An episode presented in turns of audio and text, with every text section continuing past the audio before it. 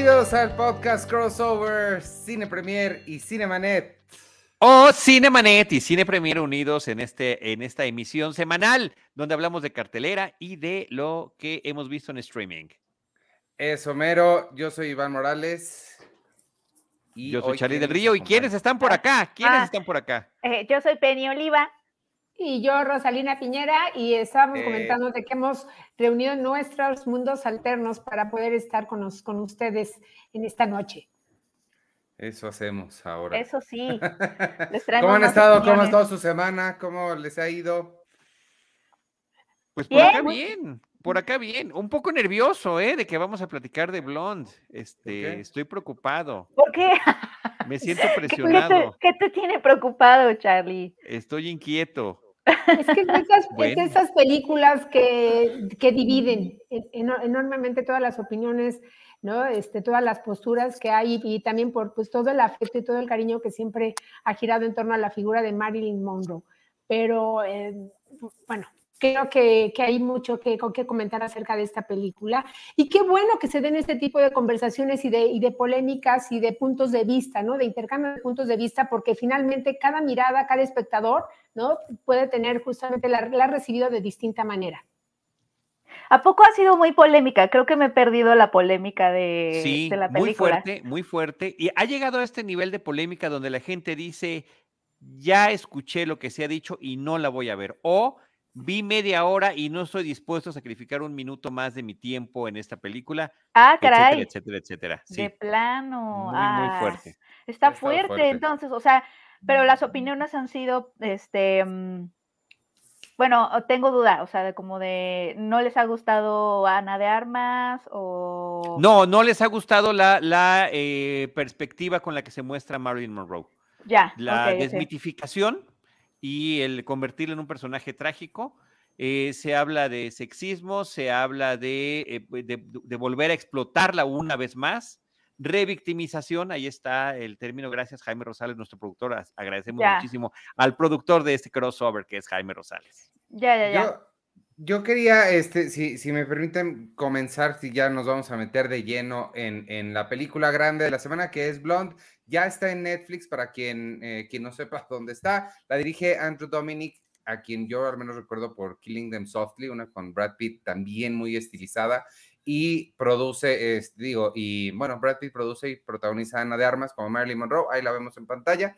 Este, yo quería comenzar diciendo eh, nada más un punto súper a favor. Para mí la película comienza, a mí no me gusta dar estrellas, siento que son demasiado reductivas, pero si fuera a dar estrellas, comienza de entrada con dos estrellas, nada más por existir. Eh, no porque necesite yo muchas películas de Marilyn Monroe, sino porque es, ya lo he comentado en este espacio varias veces, eh, es, tiene puntos extra por ser una película hecha para un público maduro, adulto, grown up, como le quieran llamar, y que no es una serie de televisión. Entonces ya de entrada para mí tiene dos puntos extra. Eso dicho, este, pues sí quiero escuchar sus opiniones. A mí, la verdad, a, mí me gustó a secas, pero tengo varios comentarios, pero quisiera escucharlos antes a, todos ustedes. ¿Qué, les ha parecido Blonde Rubia? pues yo no sé. Eh. A, ver, vas, vas, este, Penny. Ah, ok.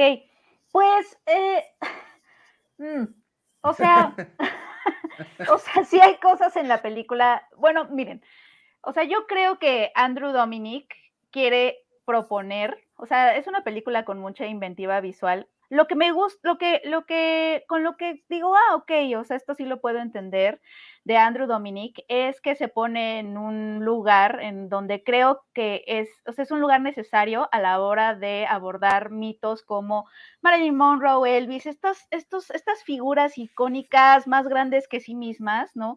Que nos remiten a tantas cosas y de las cuales ya se ha dicho todo lo que se puede decir y lo que sabemos sobre su vida lo sabemos y lo que no lo sabemos no lo sabemos decir.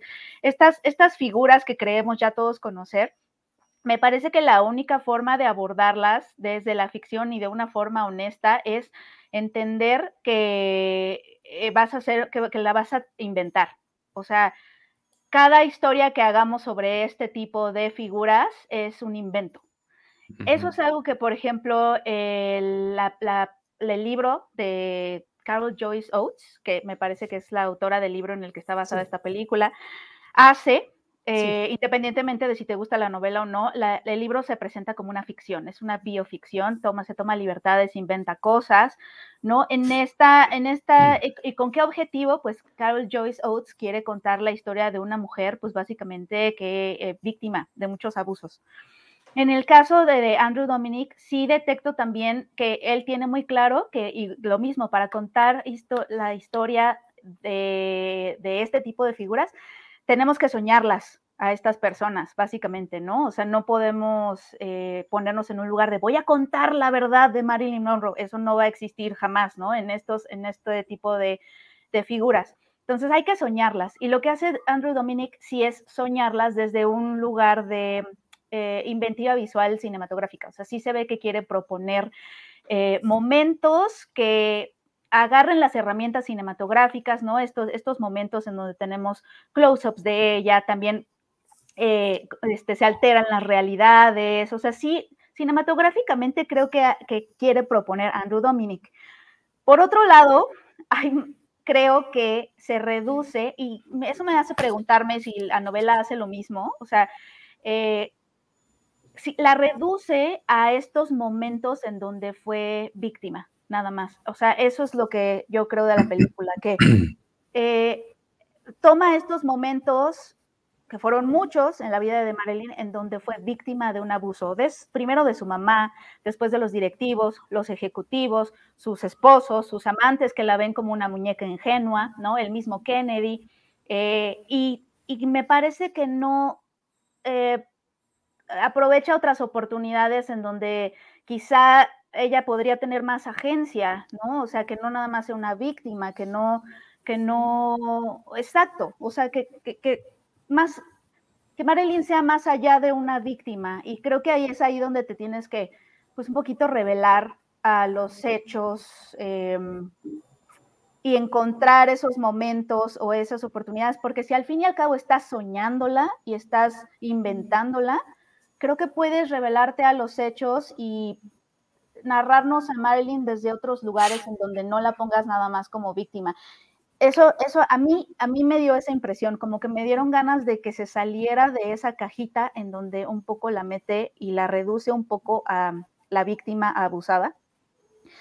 Y, y sí hay escenas muy extrañas como cuando el un feto empieza a hablar y le empieza a decir como de, como de, ay, mami, no me mates, o sea, como que eso leyéndolo desde un lugar latinoamericano como es México, o sea, porque también entendamos que no todas las audiencias estamos en los mismos lugares y en las mismas regiones y no sé, nos, nos atraviesan las mismas cosas, pero eh, para una audiencia latinoamericana que ya sabes, ¿no? Estás como luchando con este, por los derechos reproductivos de las mujeres y la autonomía de su cuerpo, etcétera, sí te, sí, o sea, sí te salta ver a un feto en una escena como de, mamá, por favor, no me muera, no me mates, y ella así llorando como la madre que mala que fue por abortar, etcétera, ¿no?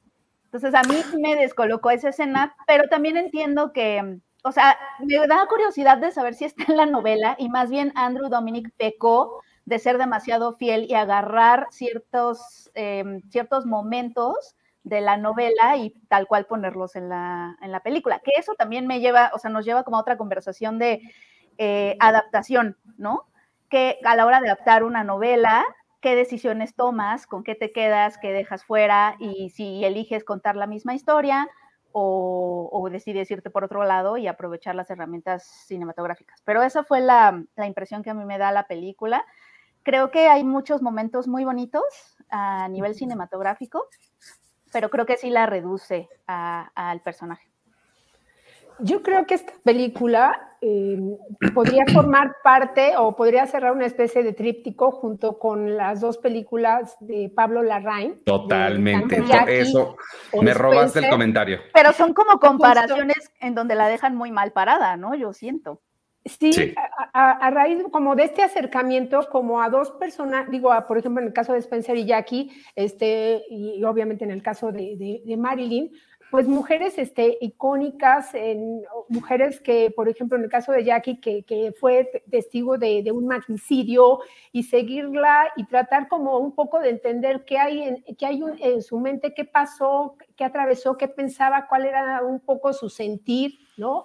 Y también lo que ocurre, por ejemplo, en el caso de, de, Diana Spencer, em, ¿no? ¿Qué, pasaba en ese momento de, pues esta joven, joven enamorada de un príncipe que de repente se enfrentaba a una realidad terrible, a un protocolo muy estricto?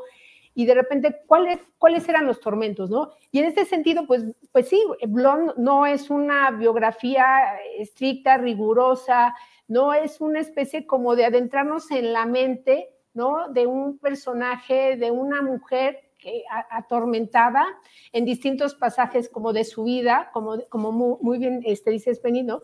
De retomar pasajes para ver también no solo cómo había esta desolación este, interna en su vida personal, sino también cómo era devorada por un espectáculo, ¿no? Por, el mundo del espectáculo en una vorágine que la, que la, que la sometía, que la, la, la, la tenía como, como una muñeca, como una mercancía, ¿no? Y sí, yo también siento que hay un demasiado demasiado eh, retomar estos pasajes tan dolorosos como para mostrarnos pues, todo, todo lo que, lo que digamos, eh, todo lo que atravesó justamente Marilyn y muy poco como de, esta dulzura, de este ensueño que, que, lograba llevar con sus personajes, con sus, con, con sus películas. Toda esta vis este, acerca de la, comedia, ¿no? Toda esta carga emocional que ella llevaba, todo este eh, bueno, que, era una, una, una, gran lectora de, libros, que era un personaje tierno, que hablaba acerca de la soledad. Y yo creo que, bueno, en el caso de Ana de Armas, creo que su trabajo es espléndido, creo que da, si se pudiera decir, más de 100, más de todo lo que puede dar, todo lo que se puede entregar como a un papel. Creo que es extraordinaria también la recreación de, de, estas portadas o de los momentos icónicos de la actriz, pero sí realmente es una película que me parece de repente eh, difícil, a veces por momentos este, incómoda y dolorosa, pero porque, como bien mencionas, de repente se, estaciona mucho en estos pasajes dolorosos. Total, sí, sí, sí. Charlie.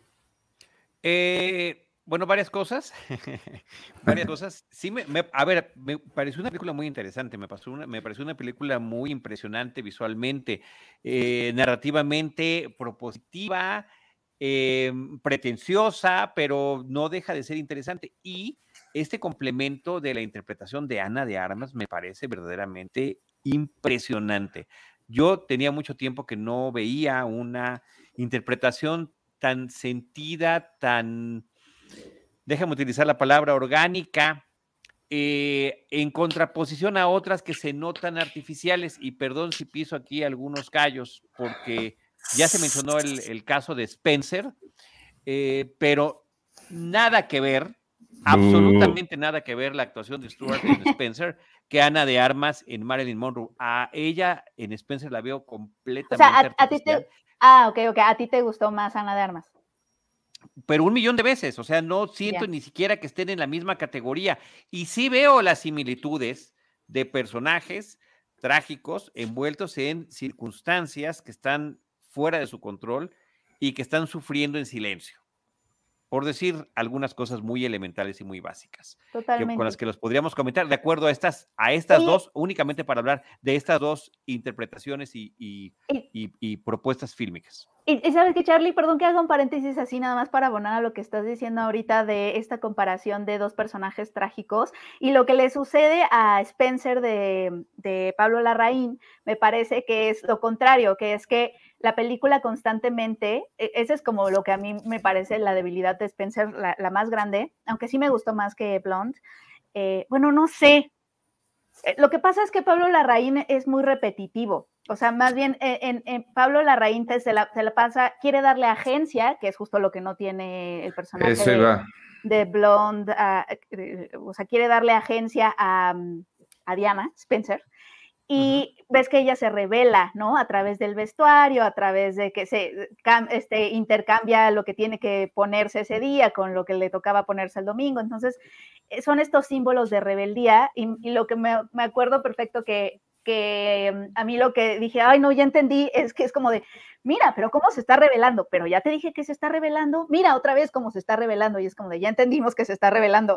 Entonces, a mí me pasaba con Spencer que por el otro lado era constantemente repetirte, pero se está revelando, se está revelando. Y aquí a lo mejor en Blonde le faltaba un poquito de esa agencia que vimos en Spencer de forma como tan repetitiva.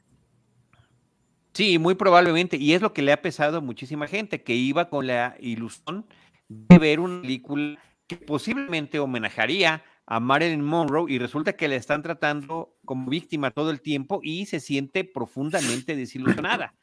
Eh, a diferencia, por ejemplo, de lo que acaban de hacer Baz Luhrmann con Elvis, que es como un super homenaje, eh, muy vistoso, muy mágico también con todo su estilo eh, narrativo. Y aquí, ahorita que estaba mencionando Ivanovich al director Andrew Dominic, la que yo recuerdo, Ivanovich, es el asesinato de Jesse James por el cobarde Robert Ford. Claro. Es del 2007, no me parece que sea tan lejana. Qué película tan hermosa, y, no, hermosa, preciosa, muy sensible. Y, ese es, ese es el, el, Andrew Dominic que tenía yo presente. Veo que aquí sigue estando, pero efectivamente con, con intenciones de levantar el vuelo y no sé qué tan alto. De repente me recordaba el cine de Oliver Stone, que te está cambiando de formato, que te está cambiando de blanco y negro. no, tampoco. Que te está cambiando de la realidad a la ensoñación. Sí, creo que finalmente podría conectarse con, con, algunas películas de Oliver Stone, pero con la sensibilidad de Dominic, que es menos intensa que la de Stone.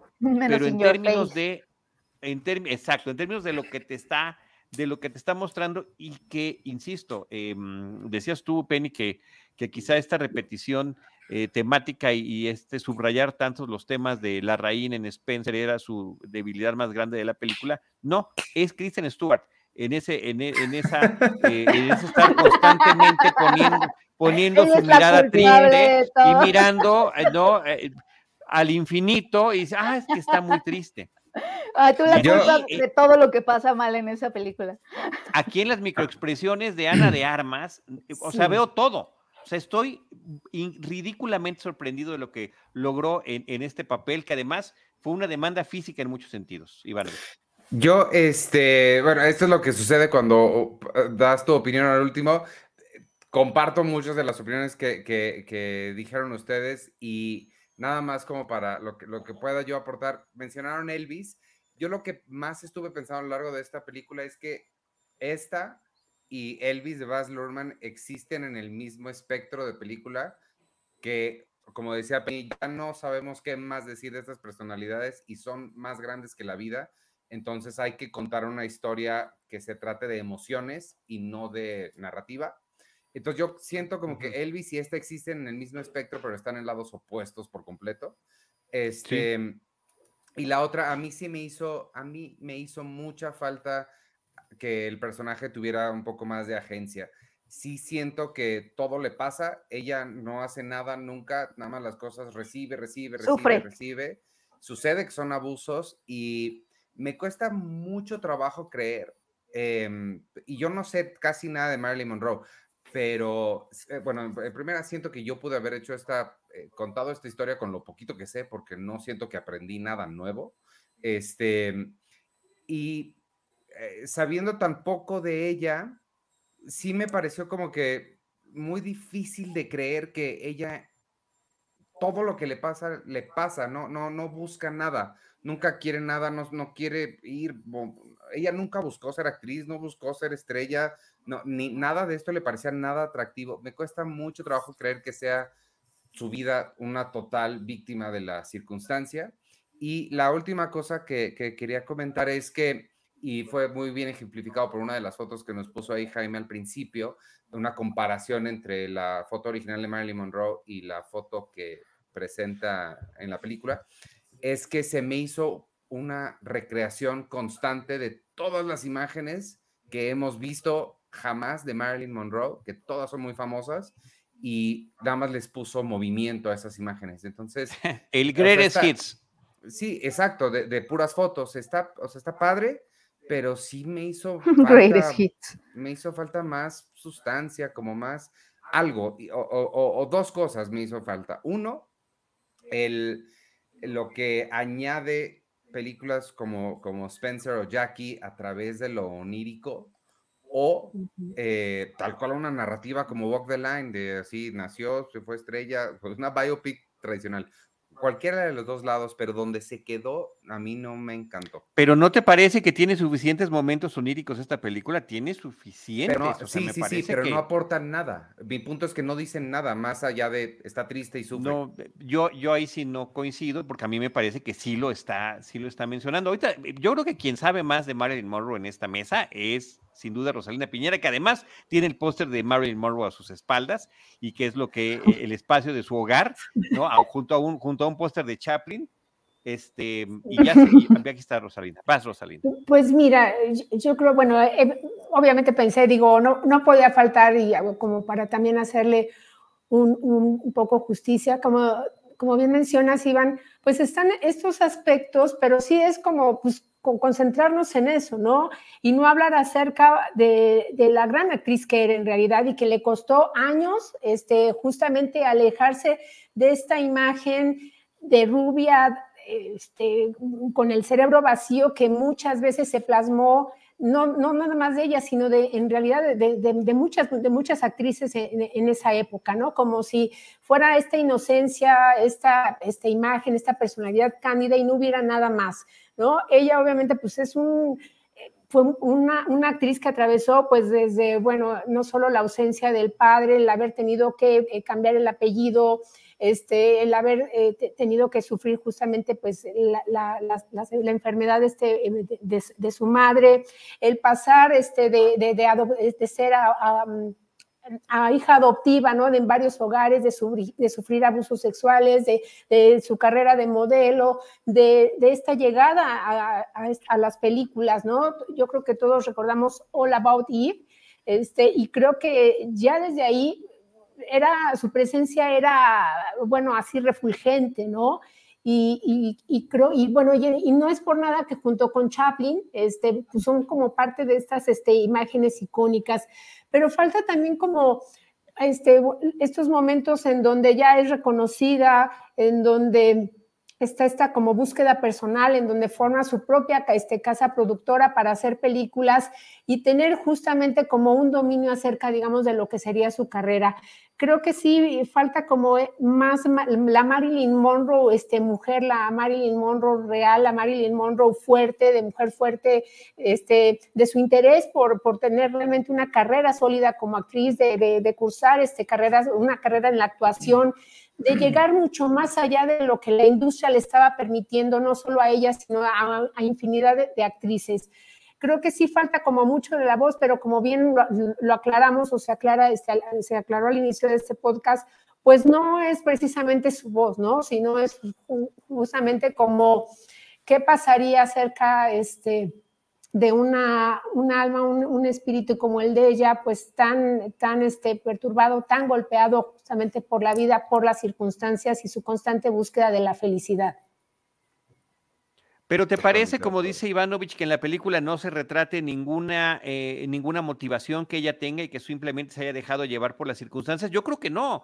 O sea, yo creo que por algo quería figurar, se ve que eh, se, se, subraya en más de una ocasión su avidez por la lectura, su interés por mejorar en la actuación. Creo que sí son elementos que sí se nos muestran allí a lo largo de esta película, que insisto, está, ya lo dijo Ivanovich al principio y también eh, Penny, está basada en esta novela, que la novela se autodefine como un trabajo de ficción. Y esta es una película de ficción basada en esa, en esa misma novela, que por cierto ya había sido adaptada previamente.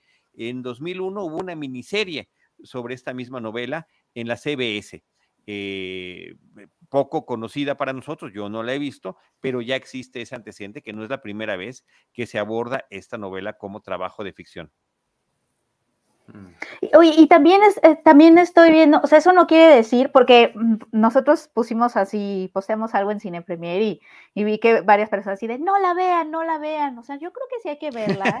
sí, este, o sea, sí hay que verla porque justamente hay que cuestionarla, o sea, hay que pensar lo que estamos viendo y pues ¿no? Ver, ver qué es, qué es lo que nos disgusta, por qué, o sea, hacernos como esas preguntas de qué nos hubiera gustado, como también nosotros como espectadores que estábamos esperando y por qué estamos esperando eso, o sea, como que todas esas preguntas creo que valen la pena hacernos y sí, sí verla, o sea, creo que, creo que eso de no, no ver las películas, este...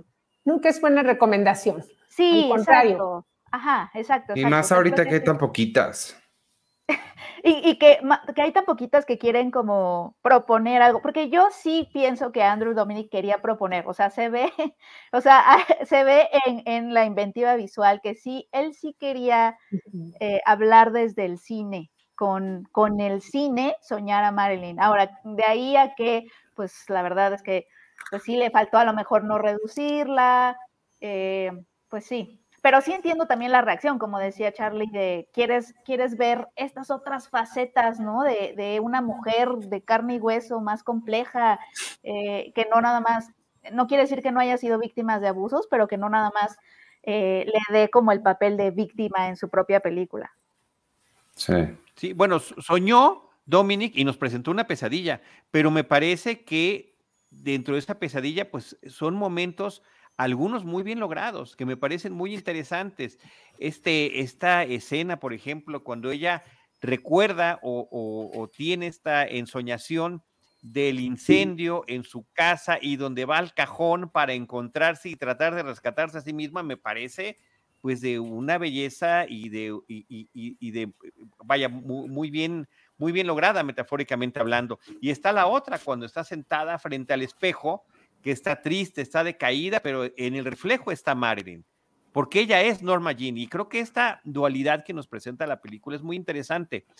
Marilyn Monroe es una creación, es un personaje más de los que interpretó Norma Jean, eh, la persona, y, que, y de la cual se siente atrapada. Me parece que es un concepto muy interesante y que, por cierto, tampoco es la primera vez que se trabaja eh, en, una película sobre ella. Hay una película que se llama Norma Jean y Marilyn, donde Norma Jean y Marilyn Monroe están interpretadas por dos actrices diferentes.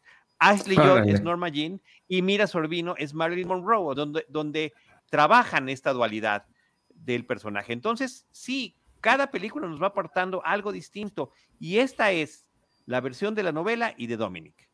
Y no sé si estén de acuerdo, pero algo que yo creo que sí hay que aplaudirle a esta película, bueno, además obviamente de, su belleza visual, de esta pericia técnica ¿no? y narrativa que tiene este director, es el hecho de que no es predecible, ¿no? Nunca sabes exactamente a qué rumbo te lleva y cada secuencia siguiente te, sí te llega y te toma por sorpresa. En, ese sentido me parece que, que, la película justamente ah, no nos lleva por los caminos este, tradicionales, ¿no? De repente no, agotan.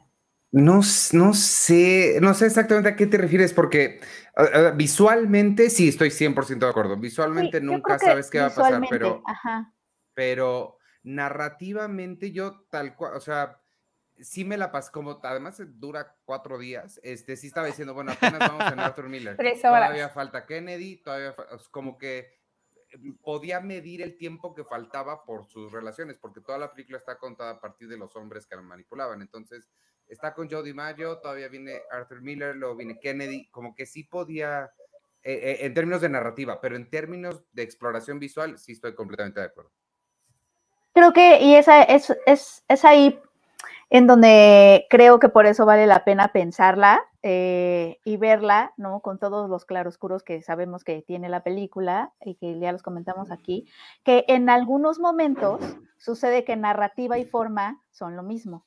Y es ahí donde, es ahí donde se está usando el cine, ¿sabes? O sea, como cuando la forma eh, es narrativa y narrativa es la forma, ¿no? Por ejemplo, cuando, cuando está ella audicionando, ¿no? Y nos ponen como en este lugar de espectadores eh, y, la, te está diciendo la cámara, la composición, te está diciendo todo lo que tienes que saber que es que ella es una buena actriz.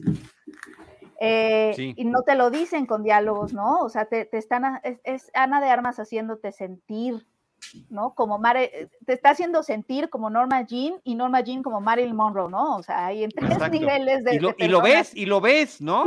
Y, te lo transmite. Lo estás, viendo por, por la elección de dónde está la cámara, dónde está la cámara, ¿Dónde, están los silencios, dónde esas decisiones son cinematográficas de Andrew Dominic. Y luego después ves que, que tú así toda emocionada y los, los malditos de estudio así, no, no, o sea, todos así de, ay, sí pero qué buen trasero tiene, o algo así, dices. exacto, exacto. Y te hace sentir, es algo hay, varios momentos así que siento que está cool. Sí.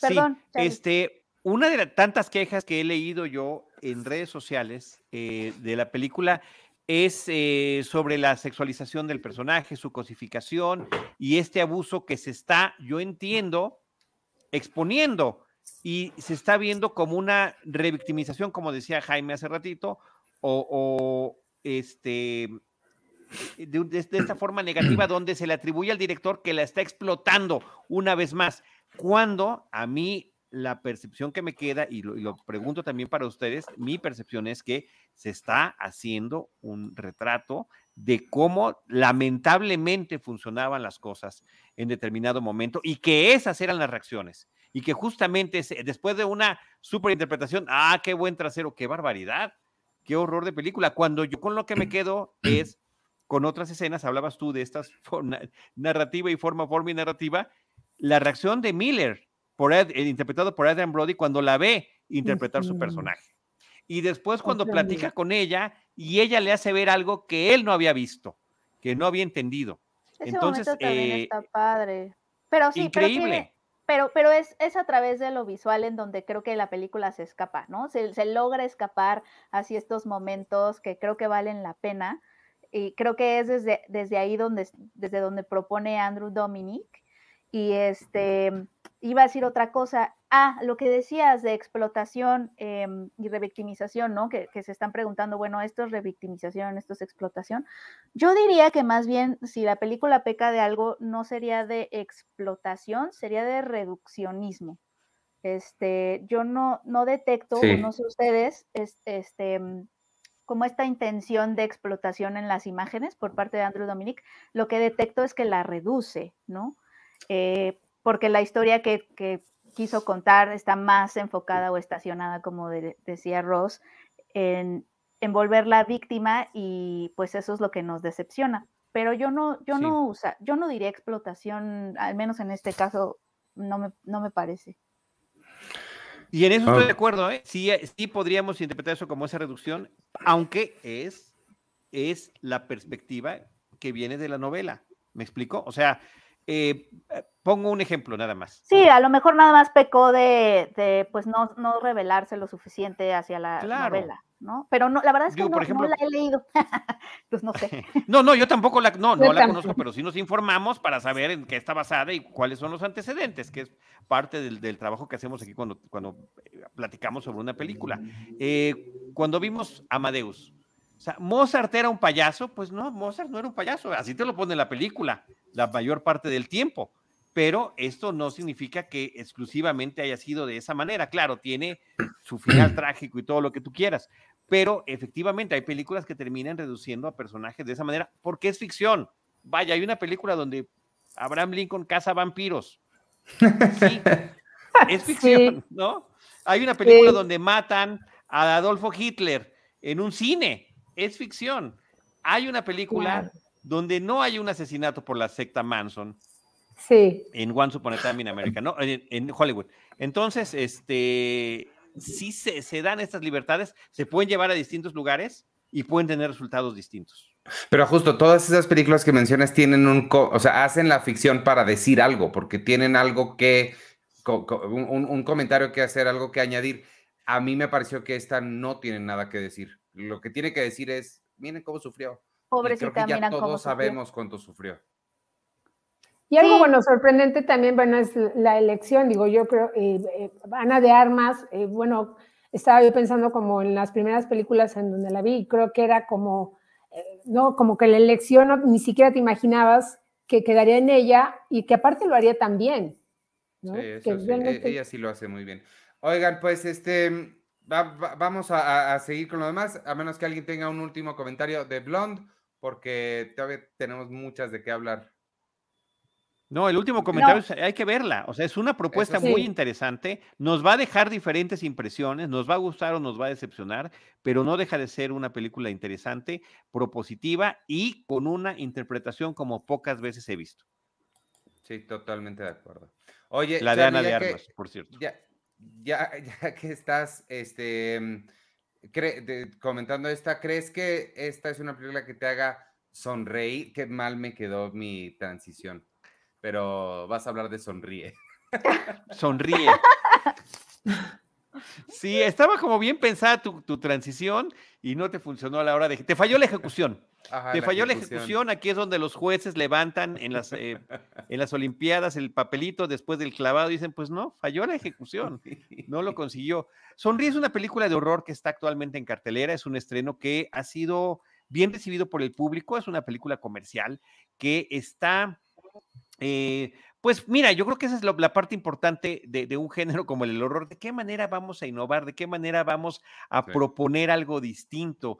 Y en este caso es a través de una eh, circunstancia eh, aparentemente paranormal, indescifrable, que bueno, se irá revelando a lo largo de la película. Eso como espectadores lo vamos a ir descubriendo, en el que eh, determinadas personas se terminan poniendo paranoicas para finalmente cometer un acto de suicidio muy brutal, pero siempre con una sonrisa eh, terrible en el rostro, una sonrisa eh, eh, que, te, deja marcado, que es la que estamos viendo en esta fotografía, que es uno de los pósters y uno de los momentos iniciales de la cinta. Un personaje femenino que es una psicóloga en un hospital, que es que se enfrenta a uno de estos casos, pues irá tratando de desentrañar cuál es el misterio que queda detrás de estos hechos tan eh, impactantes. Eh, tan visualmente impactantes. Y creo que es una película que termina funcionando muy bien. Creo que como público sí abusa del jump scare, del susto que llamamos fácil, el, el, que te traten de sorprender,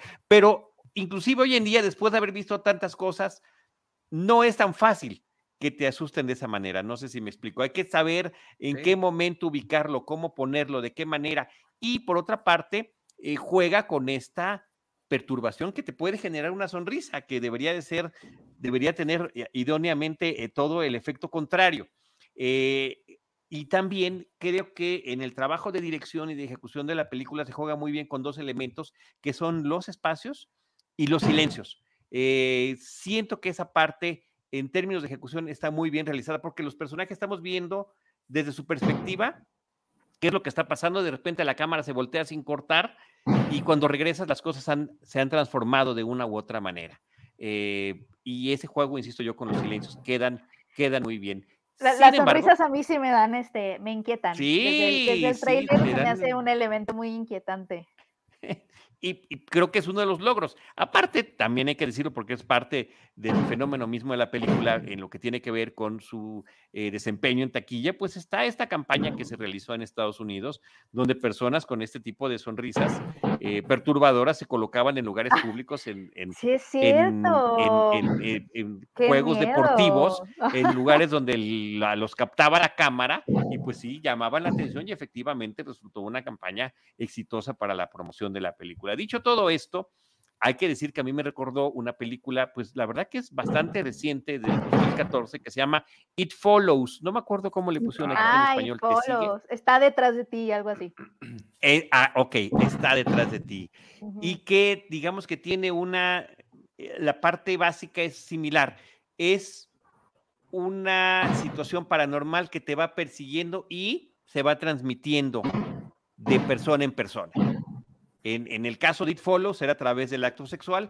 En este caso, esta película es a través de ser testigo de estos eh, terribles y lamentables suicidios. Sí, no, de, los ah, suicidios. o sea, porque esa sonrisa es justamente antes del momento del suicidio. Y, bueno, insisto, el personaje tratará de desentrañar cuál es el misterio que queda detrás de todo esto.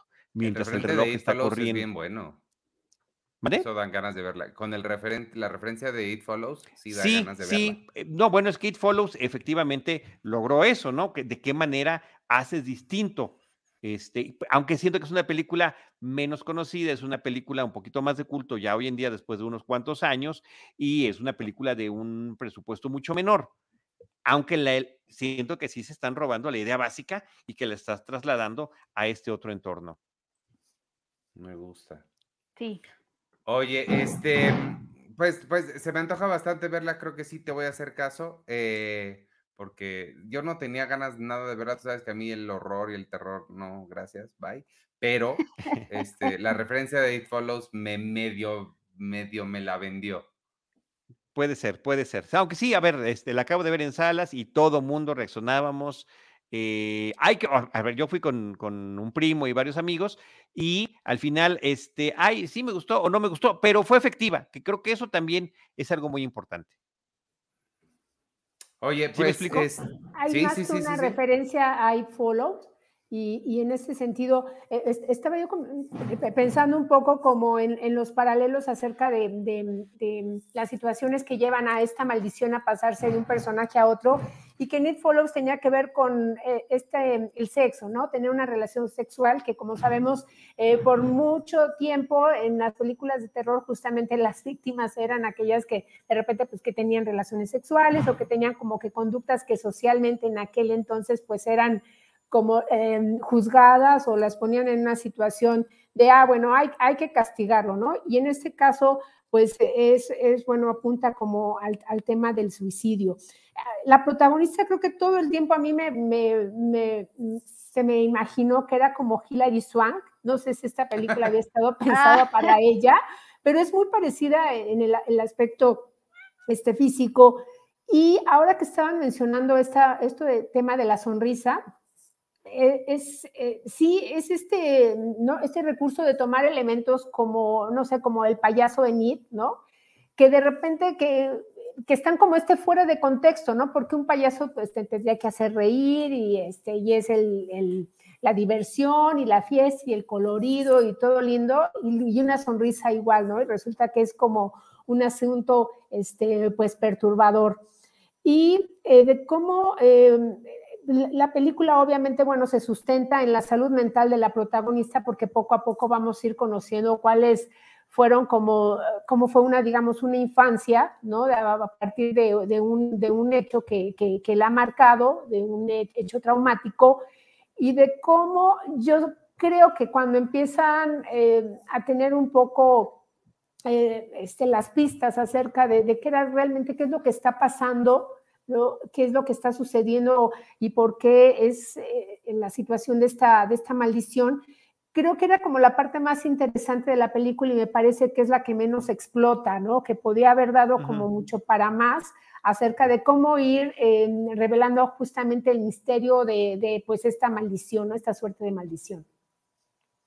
Sí, de acuerdo, de acuerdo. Y este, y bueno, eh, uno no deja de pensarlo en términos locales, pero creo que alguien con más barrio de la Ciudad de México hubiera encontrado una, una forma de solucionar este, el, el tema de la maldición. No puedo decir más porque habría que verla para terminar de, entender el comentario, pero verdad, Rosalina, que yo creo que alguien aquí del, de una capital como la nuestra lo resuelves yéndote a una colonia donde sepas que el, el crimen es este lo de hoy. Ya con eso ah, quiero verla más, como que ya, deberían de pagarle por vender las películas, porque... Pero sí, lo que sí les podemos decir es que casi al final, en el último tercio de la película, hay por lo menos dos secuencias verdaderamente espeluznantes en este sentido. Sí. así es, así es. así de esas de pellizcar que... Yo sí la, quiero ver. Yo, yo sí la quiero ver, pero Iván no la va a querer ver. No, sí, cuando la pongan aquí con, con, las luces prendidas en el día, con mucho gusto. Vayan a ver de día. Lo que no me gustan son los brincos. El, Eso no me gusta. No, pues sí va a haber brincos. Sí, las emociones las aguanto, los brincos, ay, de verdad no. jumpscares. Oye, los jumpscares es la maldición de, del, del, género que hay, que se tiene que quitar de encima, eso sí. Lo que, si podemos pasar a la, a la, siguiente, que tengo un montón de ganas de que, de, de, de, que nos platiques, este, Rosalina, de la nueva película de Brett Morgan, que yo sé que se estrenó ya hace un ratito, pero no conocía a nadie que lo hubiera visto.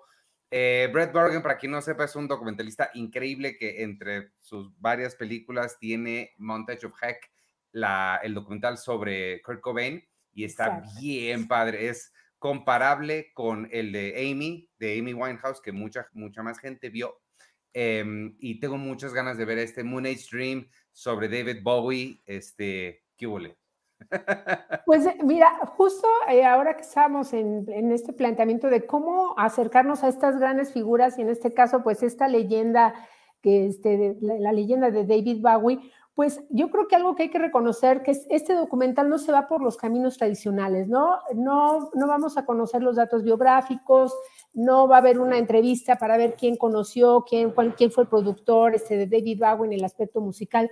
Yo creo que algo que conmueve y que justamente conquista desde las primeras secuencias de esta película es el hecho que es justamente la voz de David Bowie, justamente él, quien nos va a conducir a un viaje existencial porque va más allá de, de, cómo fue su, si, si fue su, niñez. En realidad creo que es una visión de David Bowie muy filosófica de qué pensaba de la vida, del tiempo y del arte. Y yo creo que en este sentido sí es una odisea visual, este, musical, impactante, que ni siquiera tiene, digamos, como este rigor de, llevar como toda la carrera musical, este, digamos, de, manera cronológica, ¿no? Sino que también las, las canciones, a partir de ciertas frases, vámonos conociendo cuál era el sentir de David, de David Bowie en esta búsqueda constante como artista, ¿no?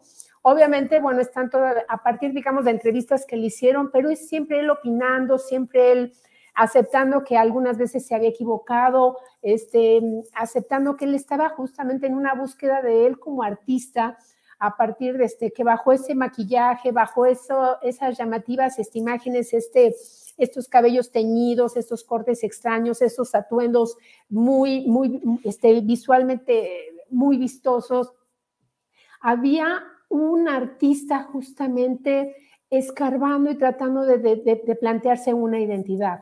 Entonces, eh, también hay una aceptación y que a mí me parece en ese sentido que el documental es muy honesto cuando él mismo eh, ¿no? Eh, contempla o declara haberse equivocado o haber caído a veces, em, por ejemplo, en, toda esta época en donde fue como una gran este, figura ya, digamos, de, popular, donde había un gran interés, obviamente, económico, donde ya estaba como en la cúspide del éxito y de repente pues se dejó llevar en ese sentido por la fama para después nuevamente recuperar.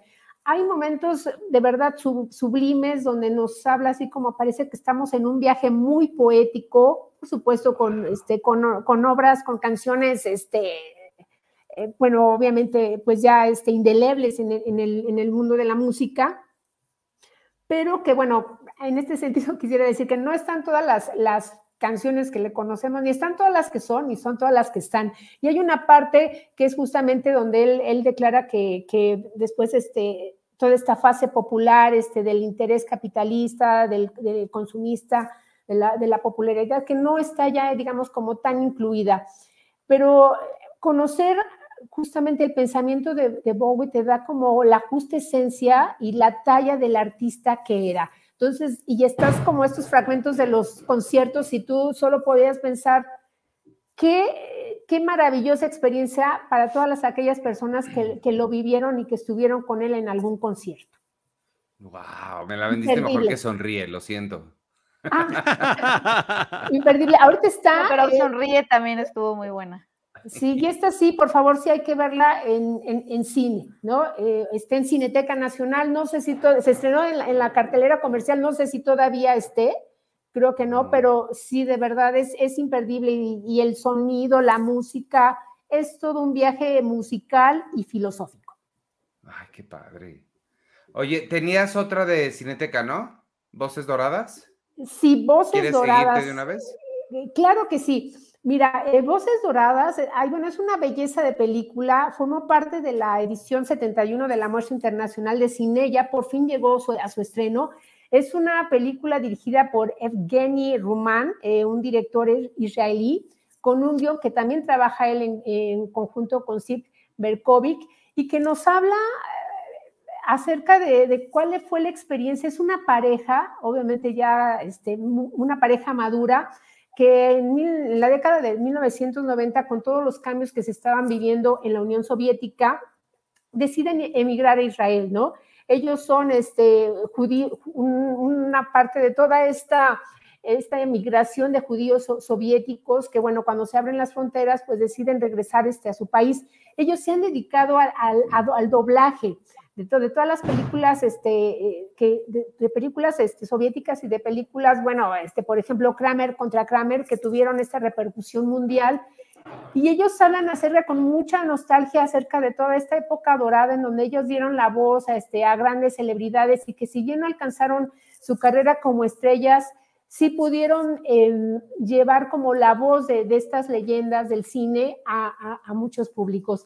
Y lo curioso, que es una película muy emotiva, que tiene muchos tintes este, de, comedia, es el hecho de que, bueno, pues cuando llegan a, este país, a su país, bueno, se, llegan a estos ya extintos este, centros de alquiler de, películas, pero en este caso son películas piratas y ahí resultan que ellos son pues las celebridades para las personas que se han dedicado justamente a este pues a, pasar este tipo de películas para que lleguen al alcance de todos, ¿no? las películas pirata. Y a partir de ahí me parece que esta película es un tributo a todas las estrellas de doblaje, a todos los actores de doblaje, lo, difícil que es, porque de repente los vamos a ver que, quieren retomar justamente esta carrera, obviamente grabando las películas en el cine para, tener, para seguir como pues esta, esta carrera de, llevar este, todo, todo este cine pues a los, a los públicos a los que generalmente pues no les es fácil llegar a, las, a las salas de cine eh, ¿qué les puedo decir? Es una historia de amor, es, es, un, es un romance y nos habla como de una época perdida, tal vez para, para muchas estrellas. Y un, y un, como les decía, un tributo para todas las, todos los actores de doblaje, para el doblaje mismo. Wow, pues muy bien. Y está en Cineteca Nacional. Suena muy bien, suena. Es que hay que ir a la Cineteca más, porque a mí me queda muy lejos. Sí, el problema es que nos queda lejos. Oye, bueno. sí, yo sé. Todavía tienes el, bueno, te pregunto eso después, este, Jessica, porque para no revelar tus secretos al aire. Este, no te pregunto si todavía tienes el pase que tenía. Ah, ya. De Cineteca. de Cineteca. Sí. sí. Por este... eso me duele más no estar cerca de ella. Ah, pues sí. Mm. Em, bueno, pues déjenme, yo les voy a contar rapidísimo. Se estrena esta semana también eh, la nueva película de David O. Russell que se llama Amsterdam. Yo tenía muchas ganas de verla. Bueno, yo no sabía que existía una nueva película de David O. Russell hasta que me llegó la invitación para ir a verla y me emocioné mucho porque David O. Russell es un director que me gusta mucho. Em, pero es curioso mi relación con él. Es un director que tiene películas que me encantan como Silver Linings Playbook, este, em, ¿cómo se llama la otra? Three Kings. Em, y tiene otras, eh, The Fighter es bien padre, eh, y tiene otras que odio por completo, como, ¿cómo se llama? I Heart Huckabees. Y entonces eh, me da mucho miedo él, porque me emociona, pero me asusta. Este, esta película me sucedió que fue una gran sorpresa no porque me encantara, la realidad es que no me gustó mucho, se me hizo medio, medio pesada, medio que pierde un poquito el rumbo. De lo que se trata es un misterio, están, estos personajes que vemos aquí están buscando algo y este, al culpable de una cosa. Pero lo sorprendente es que cada vez que volteas, aparece una celebridad nueva. Empieza con Taylor Swift, luego sale este muchacho John David Washington, Christian Bale, Margot Robbie, eh, ¿cómo se llama? Este, el de, em, ay, el malo de la última de James Bond, em, eh, Rami Malek, todo mundo que se les ocurra va a salir en esta película y nada más por eso vale la pena Robert De Niro, porque empezar a juntar a tantas estrellas en la, en la pantalla siempre se ve padre. Desafortunadamente para mí sí pierde mucho su ritmo. Eh, creo que pierde su enfoque y se empieza a ir por tangentes que no son muy relevantes necesariamente todo el tiempo.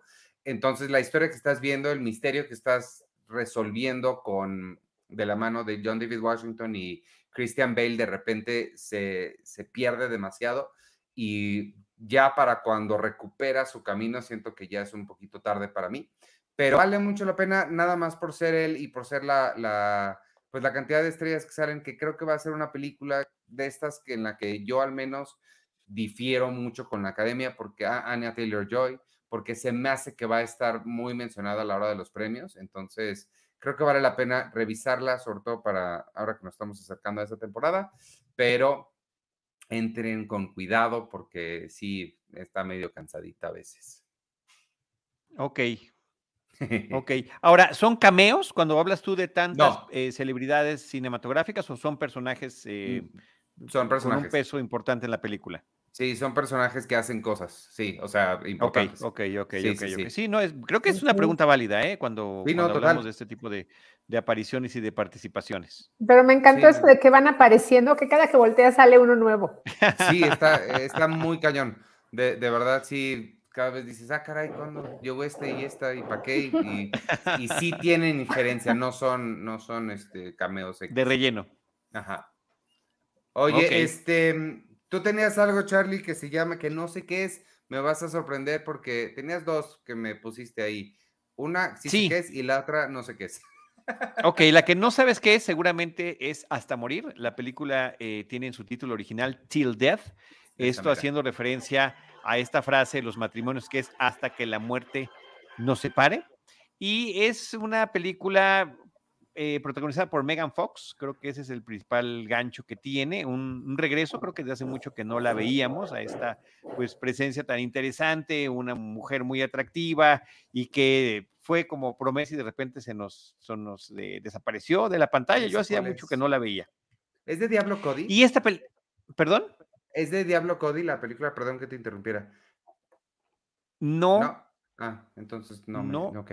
Pensé, no sé por qué pensé que habían vuelto a hacer algo, perdóname. Ok, ok, no, no, no es el caso. Este, y bueno, la película es un thriller. ¿De qué se trata? Ella es una mujer que está casada con un hombre de muy buena posición económica. Es eh, este término eh, espantoso que se llama trophy wife, la mujer trofeo, ¿no? Es una mujer muy atractiva para alguien que tiene mucho dinero, pero vemos que eh, desde el principio la relación no ha funcionado y él está en alguna suerte de negocios turbios. La premisa de la película es que ella termina esposada a él a lo largo de toda la cinta.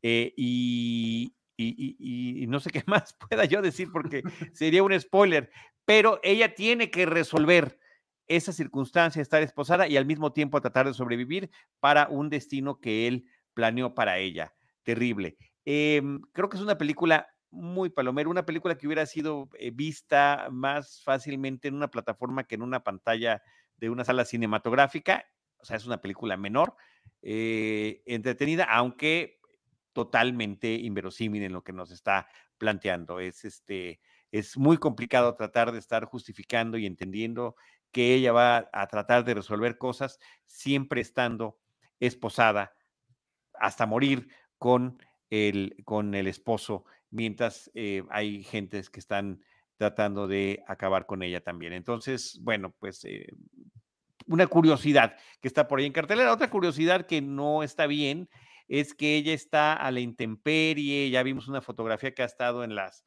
en los pósters y demás donde está llena de sangre, pero debajo de eso está perfectamente maquillada. Este, ella no, digamos que la, actriz no pierde el estilo eh, y, y, no permite verse pues tan vulnerable como le estaría su personaje. Al final de cuentas, con todo y que es una película comercial, sí la película está tratando de hablar de eh, abuso doméstico, de violencia doméstica, de violencia contra la mujer, de misoginia, eh, pero pues eh, de un, en una película de corte comercial que, insisto, entretenida a secas. A mí siempre que, se menciona Megan Fox me gusta contar mi, mi, anécdota, no sé si lo he hecho aquí, supongo que sí en algún momento, Conmigo no, así que te ruego que la cuentes. Cuando yo la entrevisté, yo la entrevisté a ella por la película de Diablo Cody, Jennifer's Body, y quedé sorprendidísimo de ella. Me pasó lo que Andrew Dominic quería que sintiéramos con Marilyn Monroe, y es este, que es una mujer bueno, terriblemente profunda, muy profunda, sabe perfectamente lo que está haciendo, hizo varios comentarios, muy explícitamente nos decía, eh, sí, esta imagen que ustedes ven es totalmente fabricada, sé muy bien lo que está, lo, sabía muy bien lo que estaba haciendo, muy, eh, muy culta, también las referencias con las que hablaba era lo que no te esperarías para la imagen que nos daba, al menos, porque también hace mucho que no está en, como en el ámbito. Este, y pues nada, quedé muy sorprendido con ella y con esta intencionalidad que le mete al personaje de Megan Fox que interpreta o interpretaba en aquella época de, ¿cómo, cómo le llaman a Marilyn Monroe? Sexpot. Este, Ah, y, sí, bueno, siempre me, me, sorprendió mucho. Y siempre que sale películas de ella que casi no lo hace, me llaman la atención porque sigo esperando que vuelva a trabajar con Diablo Cody, que a mí ella se me hace muy interesante cineasta. Hace mucho que no hace nada y por eso fue lo primero que te pregunté que si estará. Y Jennifer Body es una muy buena propuesta después de, digamos, de, que del éxito de que tuvo ella justamente con las películas de Transformers, pues ahí apuntaba como para que hubiera una mayor diversidad del tipo de papeles que podía entregar. Eh, y, Jennifer's Body era una de esas opciones y una de esas posibilidades que al final de cuentas no termina concretándose. Y por eso decía yo, tenía mucho tiempo que no la veía en pantalla. Sí, total. Y este, y la otra es una de magos o magias. De brujas. Hocus Pocus 2. Sí, fíjate que acabo de terminar hace un ratito el, programa de estudio de live que hago con Alonso Valencia y todo el programa lo dedicamos a Hocus Pocus y a Hocus Pocus 2, que yo no había visto nunca eh, la película original que es del 93 y que es todo un fenómeno pues digamos, tradicional en Estados Unidos. Es una película sobre Halloween, que se exhibe mucho en Halloween. Los personajes de las brujas son muy queridos eh, por el público, son muy recordados, eh, que están pues ahí interpretados por Beth Midler, Sarah Jessica Parker y Cassie Najimy, y que después de casi 30 años regresan a la pantalla grande con esta secuela que conecta muy bien con la película anterior, que termina, que termina siendo una, una cinta eh, sencilla para un público familiar eh, en torno a estas festividades de Halloween, tal y como se, eh, las vemos representadas en las películas en Estados Unidos, donde todo mundo se disfraza, donde hay un espíritu comunitario, donde también habrá, por supuesto, abusos, los niños que roban sus dulces a otros y demás, pero cuando el fenómeno de la brujería o de algo extraño o paranormal, pues termina sucediendo en esas fechas y en este caso es el regreso de estas tres brujas que buscan continuar eh, tratando de recuperar su juventud a través de, ahí está la parte perturbadora, a través de la vida de niños y niñas. Entonces, a quienes, a quienes pues tienen que secuestrar y quitarles su fuerza vital. ¿Y de qué manera? Eh, los jovencitos de cada una de las películas va a tratar de sobrevivir ante estas circunstancias. Creo que es una película que hace un buen homenaje a su, a su película anterior y que este, pues termina entregando y actualizando la historia para nuevas generaciones, lo cual me parece que lo hace de manera muy divertida dentro de su, em, dentro de su nicho, que es popular estadounidense. Se convirtió este fin de semana en la película más descargada de todo eh, Disney Plus en Estados Unidos, en Estados Unidos, que no sé si el fenómeno sea igual por acá, sé que hay mucha gente que sí le gusta y yo tenía eh, la, la, baja, la falla de no haber visto el original, nunca me llamó la atención y resultó que era bastante más entretenida de lo que yo hubiera creído. Ambas pues están en Disney Plus y también hay por ahí, eh, hace rato nos estaban recomendando, eh, ya ves que Disney Plus tiene esta ventaja de que tiene materiales adicionales, que hay buenos materiales adicionales desde la primera película. Sí, eso, eso me gusta que hace. Que por cierto, Andor también tiene y hace años que no veo, creo que nada más vimos, ¿cuántos vimos? ¿Tres? ¿Dos? Tres, ya van, ya van cuatro y al rato este, se estrena el quinto. Ah, entonces no son tantos los que nos faltan. Bueno, pues eh, a menos de que alguien tenga. Abra cadabra, perdón. Además, la, la, perdón, la precisión, gracias de Jaime Rosales. Hocus Pocus en México se llama Abra Cadabra. Abra Cadabra. Este, pues vámonos entonces, amigos. Si les parece bien, muchas gracias a todos los que nos vieron aquí en vivo. Antes de mencionarlos rápidamente, les digo lo que se estrena esta semana. En cines llega, no es 1996, no tienen que ajustar su televisión una comedia romántica protagonizada por Julia Roberts y George Clooney que se llama Pasaje al Paraíso, que por supuesto tengo muchas ganas de ver. y no es sarcasmo. Se estrena también Vista por última vez, Amsterdam, Háblame de ti y Oaxaca, California. A Netflix llegan el teléfono del señor Harrigan, la chica más afortunada del mundo. Nailed It, temporada 7, esa sí la conozco. Dairy Girls, temporada 3, que he escuchado que está bastante buena y el Club de la Medianoche. A Star Plus no hay nada eh, nuevo de estreno, pero hay muchos clásicos que llegan o películas viejas de catálogo. Panic Room, Sicario, Day of the Soldado, Whiplash y Zombieland llegan a Star Plus. En Amazon Prime, un documental que sé que te va a interesar a ti, Charlie, que se llama The Sound of 007, todo sobre la música de James Bond, que por cierto nos toca James Bond esta semana. Y a Disney Plus, Hombre Lobo por la noche, la nueva de Marvel. Es nada más un especial de 50 minutos con Gael, este, Gael García, interpretando al Hombre Lobo. Este, y pues nada, ahora sí, nos despedimos. Muchas gracias a todos los que nos vieron en vivo. Aquí, por aquí estuvieron Alejandro Rodríguez, Jorge Lima, Liv Solís, Enrique Bustamante Olvera, Joana Robles, eh, todos los que nos vieron por ahí, muchas gracias. Y quienes nos escuchen después en Apple Podcasts, Spotify, donde sea que ustedes consigan sus podcasts. Yo soy Iván Morales y me pueden seguir en arroba Iván Morales y en todas las redes sociales de Cine Premier con la E ahí al final. Despídense ustedes. Adiós. Penny. Pues adiós, gracias por habernos acompañado. Eh, Rosalina Piñera, arroba Ros Pinera. Estamos, esperamos verlos aquí pronto también en otro nuevo encuentro de cine. Gracias. Pues, yo soy Penny Oliva, muchas gracias por escucharnos. Eh, vean las películas que, de las que hablamos eh, aquí y disfrútenlas, sobre todo. Piénsenlas, pero disfrútenlas. Eso, muchísimas gracias, Penny Ross, este, Ivanovich, qué gusto haber estado con ustedes, con todos los que nos acompañaron. Gracias por habernos escuchado a través de Cine Premier o gracias por habernos escuchado a través de Cinemanet. Ya saben que este es el crossover que hacemos todos los martes en este esfuerzo conjunto. Yo me despido recordándoles que nosotros estaremos esperándoles la próxima ocasión con cine, cine y más cine. Esto fue Cinemanet. El cine se ve, pero también se escucha. Les esperamos en nuestro próximo episodio. Cine. Cine. Y más cine.